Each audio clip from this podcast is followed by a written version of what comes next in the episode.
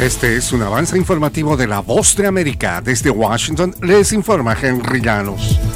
Empiezan a descender las deportaciones después de que la administración Biden implementara medidas que agilizan las vías legales. Nos informa Víctor Hugo Castillo. Las estadísticas de migrantes capturados en la frontera sur de los Estados Unidos procesados bajo el título 42 reflejan una reducción de casi 70.000 expulsiones en los primeros tres meses del año fiscal 2023, siendo un 26.3% menos comparado al 2022. Aquellos que intenten cruzar la frontera suroeste de manera irregular serán devueltos a México y estarán sujetos a una prohibición de admisión por cinco años y un posible proceso penal si intentan volver a ingresar. Víctor Hugo Castillo, Voz de América, McAllen, Texas. Bastaron 20 días desde que el presidente Joe Biden pusiera en vigor la ampliación de un parol humanitario para migrantes de Nicaragua, Cuba, Venezuela y Haití para que cayeran en un 97% las entradas de manera irregular de nacionales por la frontera sur. Se trata de una comparación con el mes anterior. Estas medidas ampliadas de aplicación de la ley en la frontera están funcionando, dijo el, el secretario del Departamento de Seguridad Nacional Alejandro Mayorkas.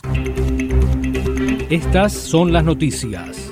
No coincide con la medida unilateral implementada por el gobierno de Estados Unidos.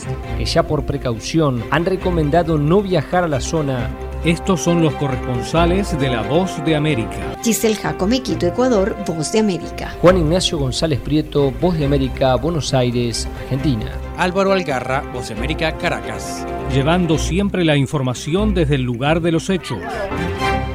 El presidente de Chile, Gabriel Boric, demanda la libertad de presos políticos en Nicaragua durante la cumbre de CELAC. Nos informa Donaldo Hernández. El presidente de Chile, Gabriel Boric, fue enfático al referirse a la situación de Nicaragua durante la cumbre de la Comunidad de Estados Latinoamericanos y Caribeños CELAC. El deber que le asiste a Nicaragua de avanzar es la libertad de los presos políticos, opositores que aún se encuentran detenidos en condiciones indignas, porque solo con la libertad y la dignidad se fortalece la democracia y el bienestar de nuestros pueblos. Además de denunciar la situación de los derechos humanos, el mandatario demandó elecciones justas. Para ello se mostró anuente a liderar un diálogo en el país centroamericano. Donaldo Hernández, Voz de América. El Papa Francisco arrojó luz sobre la forma en que la Iglesia Católica abordó acusaciones de abuso sexual contra un obispo católico héroe de la independencia de Timor Oriental, galardonado con el Premio Nobel de la Paz, insinuando que de hecho el Vaticano le permitió jubilarse anticipadamente en lugar de ser procesado o castigado. El sumo pontífice reconoció que la Iglesia Católica todavía tiene un largo camino por recorrer para lidiar con el problema,